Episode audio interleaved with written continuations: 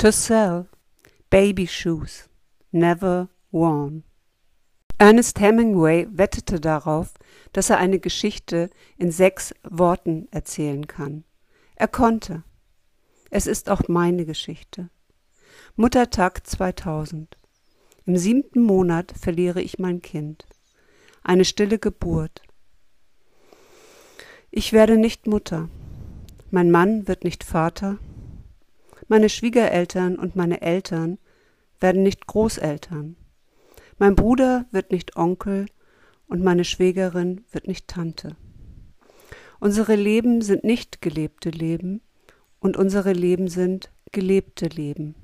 Nur anders, als wir es geplant und es uns gewünscht haben. Ich wäre heute nicht hier ohne dieses nicht gelebte Leben. Own your story. Wenn du deine authentische Geschichte in deinem Business erzählen möchtest, dann mach keinen Bogen um deine traurigen Geschichten. Sie sind das, was uns im Leben wertvoll macht. Wir haben etwas Einzigartiges gelernt, das wir weitergeben können. Danke, mein Sternenkind.